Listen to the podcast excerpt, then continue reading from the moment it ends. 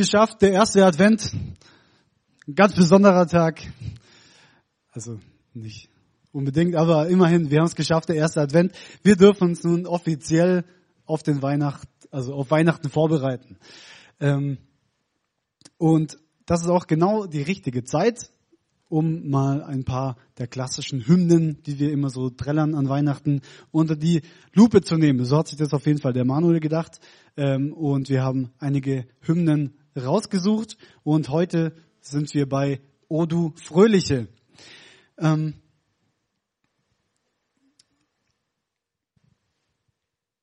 o du Fröhliche.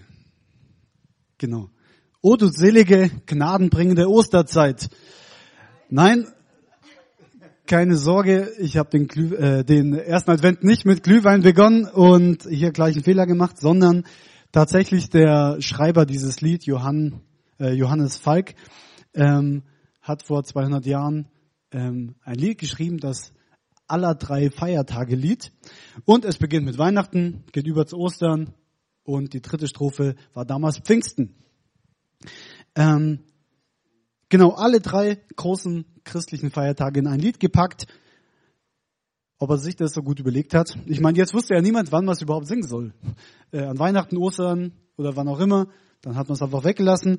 Oder aus Marketing, marketingtechnischen Gründen eigentlich nicht so schlau. Hat sich zumindest sein Mitarbeiter, der, der wie heißt er, Heinrich Holzschuher gedacht und hat einfach kurzerhand noch zwei Strophen gedichtet die was mit Weihnachten zu tun haben. So hatte man ein waschechtes Weihnachtslied, was sich heute einer riesen Bekanntheit erfreut und für viele zum Weihnachtsfest gehört, wie der Christbaum, die Weihnachtsgeschichte oder eben das gute Essen. Gehört also fest dazu für viele.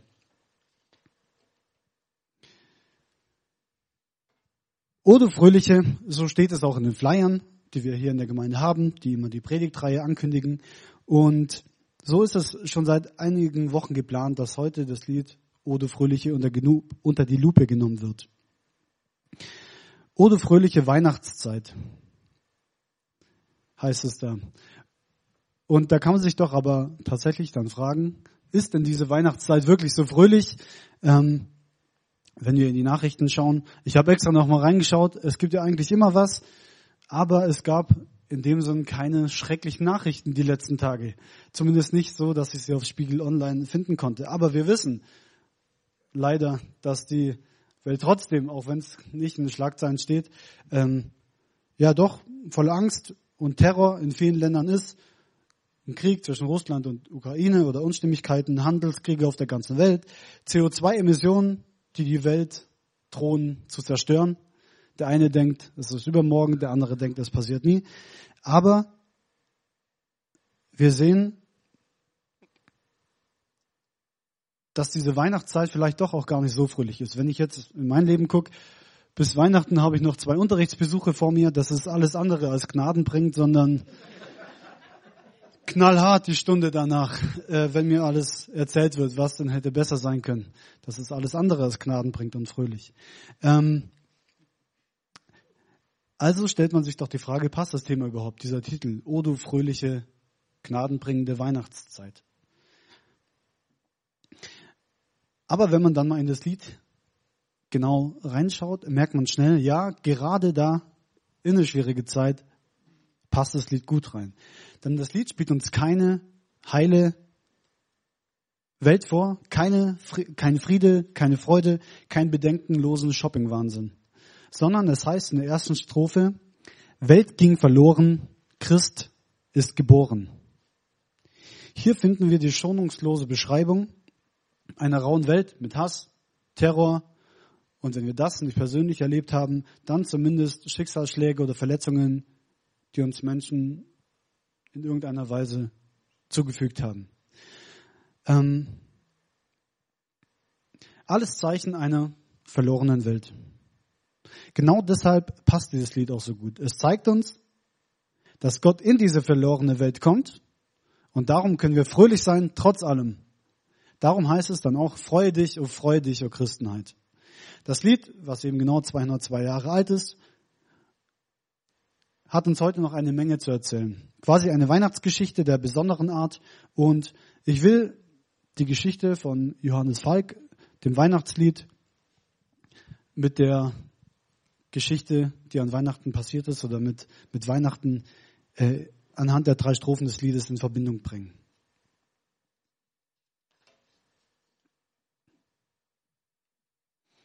Wenn wir in unsere Zeit schauen, dann sehen wir, wie schon gesagt, auf Menschen, die Angst haben oder erschüttert sind. Und das war von Zeiten von Johannes Falk nicht anders. Es war die Zeit der napoleonischen Kriege, also Napoleon war das Schreckgespenst Europas und im Jahre 1813, also drei Jahre bevor das Lied entstanden ist, ähm, war in Leipzig die, die, die Völkerschlacht, in der über eine halbe Million Soldaten ähm, gegeneinander kämpften. Und das hat natürlich vieles mit sich gebracht, was Kriege immer so tun. Die Soldaten haben ähm, auch Weimar besetzt, wo Johannes Falk zu Hause war. Und da wurden Häuser zerstört, Vieh wurde geraubt, der Hausrat wurde geplündert. Und der brutale Krieg brachte eben sein unvorstellbares Leid mit sich. Und nach dem Krieg blieben ja Verwüstung und äh, viele Krankheiten. Viele Menschen starben und auf einmal trifft dieses Leid auch Johannes Falk ganz persönlich in sein eigenes Leben. Er hat mit seiner Frau zusammen sieben Kinder, die alle schwer erkranken. Und seine eigene kleine heile Welt, seine Familie zerbrach in Stücke.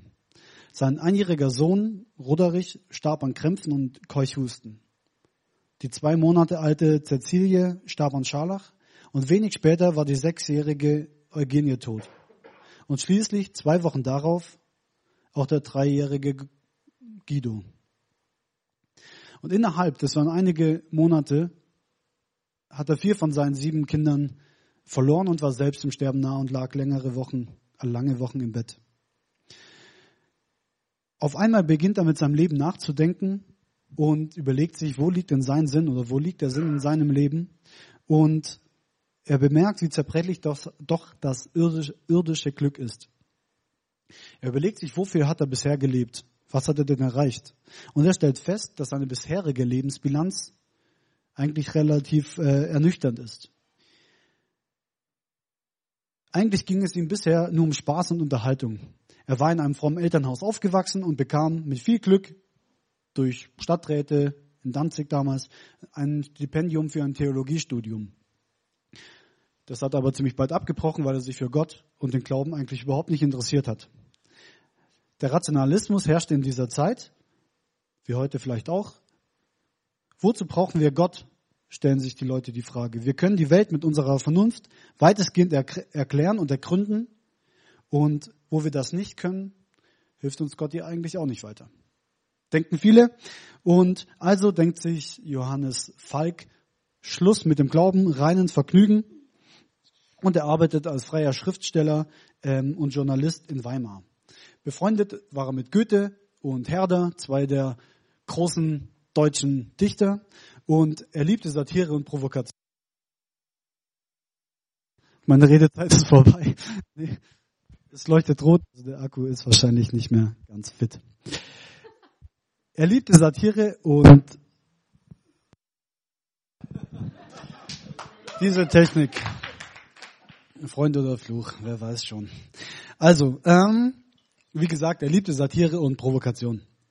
Falk würde wunderbar in unsere Zeit passen. Ich weiß nicht, ob ihr das kennt, so ähm, Comedy und bisschen Gespäße auf Kosten anderer. Das war genau sein Ding. Also kennt ihr vielleicht Böhmermann oder die Heute-Show?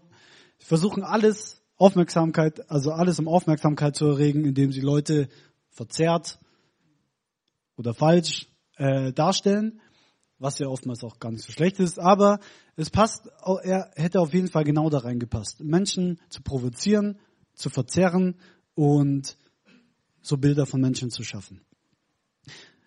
Und ähm, er sah sich auf der Sonnenseite des Lebens. Seine Frau sagte einmal, er sieht sogar die Sonne um Mitternacht. Also er hat einfach das Leben gefeiert, Späße über andere gemacht und war mit sich im Reinen. Doch dann bricht seine kleine heile Glückswelt zusammen, wie ein Kartenhaus.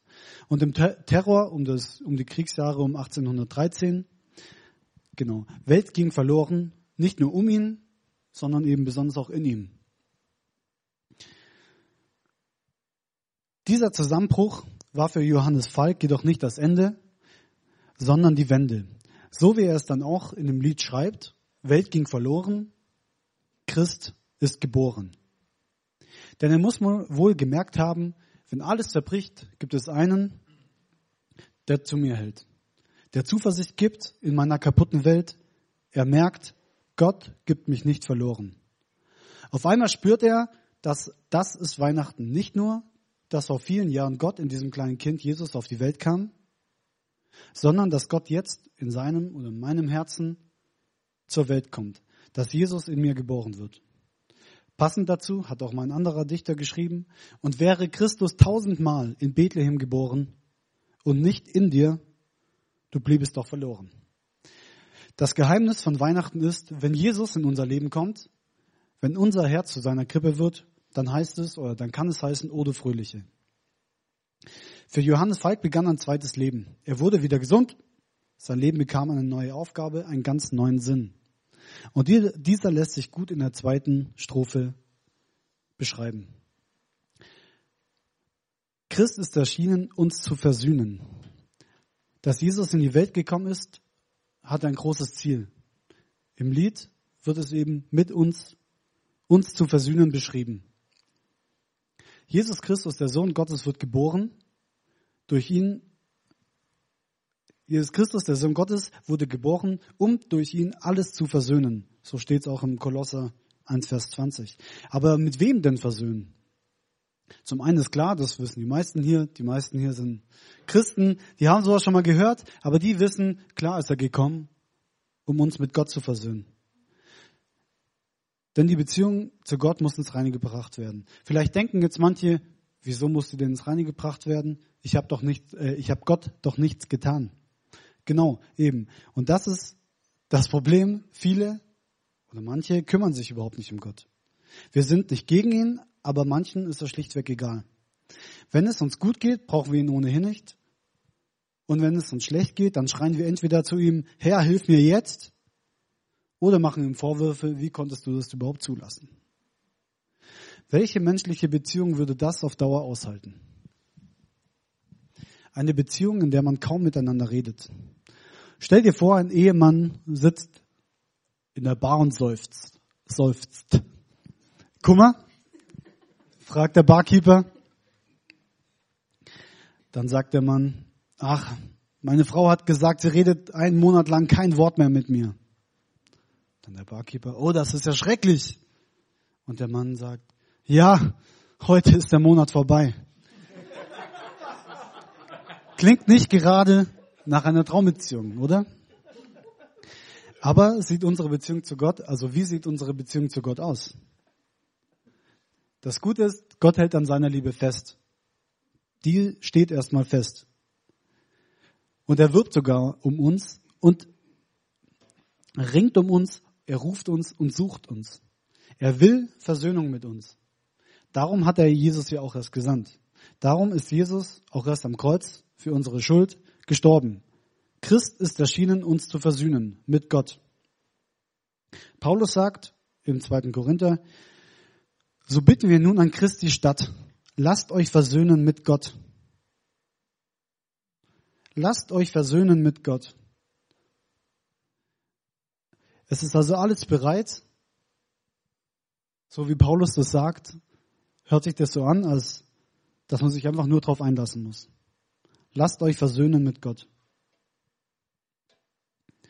Johannes Volk erlebt, Johannes Falk erlebt diesen Neuanfang in der Beziehung mit Gott. Doch Christ ist erschienen, uns zu versöhnen, heißt noch mehr, als sich nur mit Gott zu versöhnen, sondern es geht fast immer, wenn das in der Bibel steht und es, und es um Gott geht, geht es meistens auch um die Dimension Mensch. Gott und Mensch, so haben wir es auch im Vater unser. Wenn ähm, vergib uns unsere Schuld, so wie auch wir den Menschen vergeben und so weiter. Das sind meistens die zwei Dimensionen und so geht es auch darum, wir, wir sollen uns nicht nur mit Gott versöhnen, sondern auch mit unseren Mitmenschen. In Lukas heißt es auch, Ehre sei Gott in der Höhe und Friede auf Erden den Menschen. Wir sollen uns also einsetzen für Versöhnung in unserer Welt, dass wir den sehen, der Not ist und der Hilfe braucht. Johannes Falk blieb nicht bei seinem eigenen Leid stehen. Er sah nun auch das Leid der anderen. Jetzt im Elend der Kriege irrten tausende Straßenkinder in Banden verwildert durch die, durch die Straßen. Und Falk erinnert sich an die Worte, die ihm damals, als er aus Danzig zum Studieren gegangen ist, von den Stadträten mitgegeben wurden. Und zwar haben die gesagt, Junge, hör zu, wir sind so großzügig zu dir, du brauchst uns das nie zurückzahlen, aber denk an diese Wohltat und wenn eines Tages ein armes Kind an deine Tür klopft, dann lass ihn rein und versorg ihn. Ungefähr so haben sie es gesagt. Ähm, und von Falk, tief getroffen von dem Verlust seiner eigenen Kinder, erinnert sich an diese Worte und nimmt einige Kinder bei sich auf. Kurzerhand gründet er den Verein Freunde in der Not und gründet schließlich das Lutherhaus, in das etliche hungernde und heimatlose Kinder aufgenommen wurden. Seine Schriftstellerei war ihm plötzlich egal oder nicht mehr wichtig. Er nahm die Kinder nicht nur auf, sondern er fand in ihnen letztendlich auch sein, seine pädagogische Lebensaufgabe. Er setzte auf Erziehung statt auf Strafe, was dort damals in Preußen sehr unüblich war, und begeistert die Kinder mit Spielen, Liedern und Erzählungen. Das konnte er ja. Nebenbei errichtete er eine Schule und vermittelt Ausbildungsplätze für die Jugendlichen. Über 500 Kinder wurden durch seine Arbeit entscheidend geprägt. Und das ist doch mal ein tolles Ergebnis, wenn wir sagen, okay, da lässt jemand zu. Also da sieht jemand eine verlorene Welt und erkennt dann aber auch noch den Schritt, okay, ich muss mich mit Gott versöhnen und dass das dann auch noch Auswirkungen auf meine Mitmenschen hat. Das ist eine geniale Sache, finde ich, und sehr beeindruckend. Genau. Falk erkannte, wie wichtig es war, eben die Kinder neben der beruflichen Ausbildung auch eine, einen lebendigen Glauben an Jesus Christus zu vermitteln. Und das fand ich sehr interessant, hat er dann eben in einem Brief geschrieben. Kinder von Räubern und Mördern singen Psalmen und beten. Knaben verfertigen Schlösser aus dem schmählichen Eisen, das ihren Händen und Füßen bestimmt war. Und bauen Häuser, die sie früher nur aufzubrechen verstanden. Ja, es ist wahrlich so, wo Ketten und Fußblöcke, wo Peitschen und Gefängnis nichts vermögen, trägt die Liebe den Sieg davon. Ich glaube, wenn wir das Christentum, wenn wir den Glauben an Jesus, wenn wir den Glauben, dass Jesus uns versöhnt hat, wenn wir das annehmen, wenn wir das für uns begreifen, endet es letztendlich eigentlich zwangsläufig darin, dass wir uns irgendwie in irgendeiner Form unseren Mitmenschen öffnen, beziehungsweise uns für die einsetzen. Johannes Falk hatte dort seine Stärken und hat sich dort eingebracht. Unsere Verantwortung ist es, denke ich, zu überlegen, wo ist mein Part in der Geschichte, wo kann ich mich für Menschen einsetzen.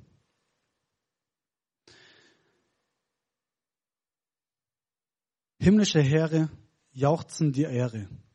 Was ist das für ein Fest, wenn Menschen das echte Weihnachten erleben? Das echte Weihnachten hinter dem Fest, auf was wir uns so in der Adventszeit vorbereiten. Jesus sagt, da wird Freude sein über jeden, der Buße tut.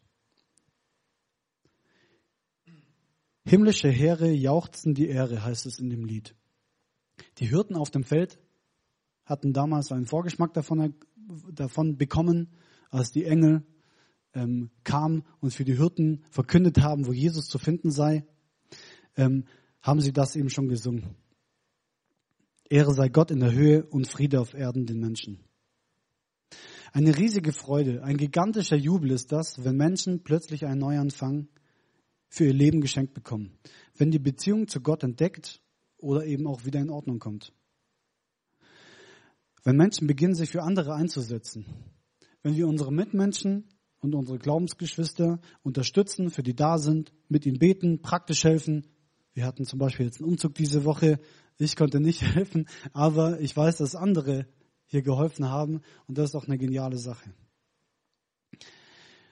Freue dich, oh freue dich, o Christenheit.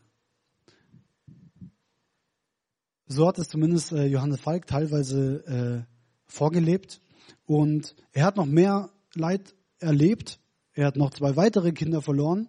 Und in alledem hält er trotzdem an Gott fest, an der Versöhnung. Also er, er hat ja durchaus diese verlorene Welt erkannt und hat auch immer wieder auf seine Versöhnung mit Gott geschaut und hatte dann noch den Glauben zu sagen, himmlische Heere jauchzen die Ehre und die Christenheit darf sich dessen erfreuen, was Jesus für sie getan hat. Ich liebe Grabinschriften, also wenn Menschen äh, was über ihr Leben schreiben. Und ich fand es interessant, was Johannes Falk tatsächlich aus seinen Grabsteinen schreiben lassen hat und äh, was auch heute noch zu lesen ist. Und er hat geschrieben, unter diesen Linden ist durch Christus frei von Sünden Herr Johannes Falk zu finden. Ich finde das, ich finde es genial. Das ist natürlich auch wieder ein Stück weit so, ja, lustig. So war der Mensch wahrscheinlich drauf. Aber was mich freut und was ich genial finde, ist, dass dieser Mensch so einen Glauben hat, im Sterbebett noch zu sagen, ich weiß, ich bin frei von Sünden und ich bin mir ganz sicher, dass Jesus auf diese Welt gekommen ist an Weihnachten, um uns zu versöhnen, dass der Weg frei ist zu Gott. Genau, dass er das so glauben und weitergeben konnte. Jetzt haben wir einiges von Johannes Falk gehört und einiges können wir sicher von ihm lernen. Wir wollen uns aber auch darauf besinnen, worum es eben an Weihnachten geht. Dass Jesus auf die Welt kam, um uns mit Gott zu versöhnen. Wir wollen einen kurzen Augenblick der Ruhe haben, um das Gehörte auf uns zu beziehen. Gerade in diese verlorene Welt ist Jesus hereingekommen. Wenn deine eigene innere Welt verloren scheint, ist genau für diese verlorene innere Welt Jesus in die Welt gekommen. Er ist gekommen, um dich mit Gott zu versöhnen, die Verbindung zu Gott wiederherzustellen. Und Gott will die Versöhnung mit uns. Wie gesagt, Paulus bittet an Christi statt, versöhnt euch bitte mit Gott. Ihm ist das so ein wichtiges Anliegen.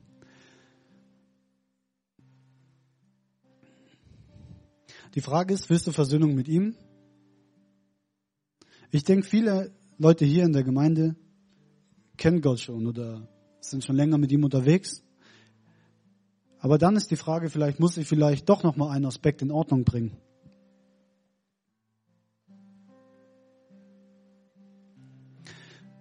Und diese Versöhnung mit Gott wird und sollte sich auch auf deine Mitmenschen auswirken. Wenn du dich vielleicht fragst, okay, wie kann ich denn jetzt, also ich meine, ich habe gehört, ich soll mich oder ich darf mich, Gott will, dass ich mich, ich mich mit ihm versöhne.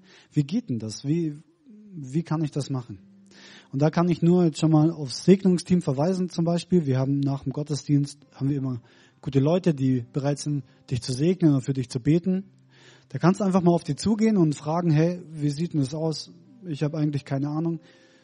Könntest du mir das erklären oder könntest du mir sagen, wie das läuft?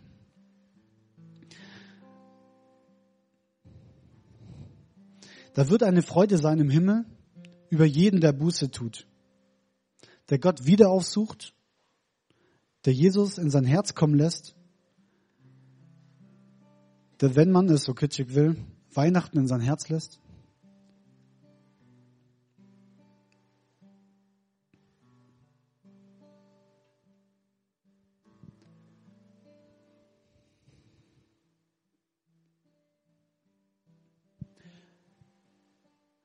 Und so will ich jetzt noch beten, euch noch das Gesagte kurz äh, auf euch wirken lassen und dann freue ich mich mit euch dieses Lied O du Fröhliche, wie wir vorher schon mal gesungen haben, nochmal richtig rauszuschmettern,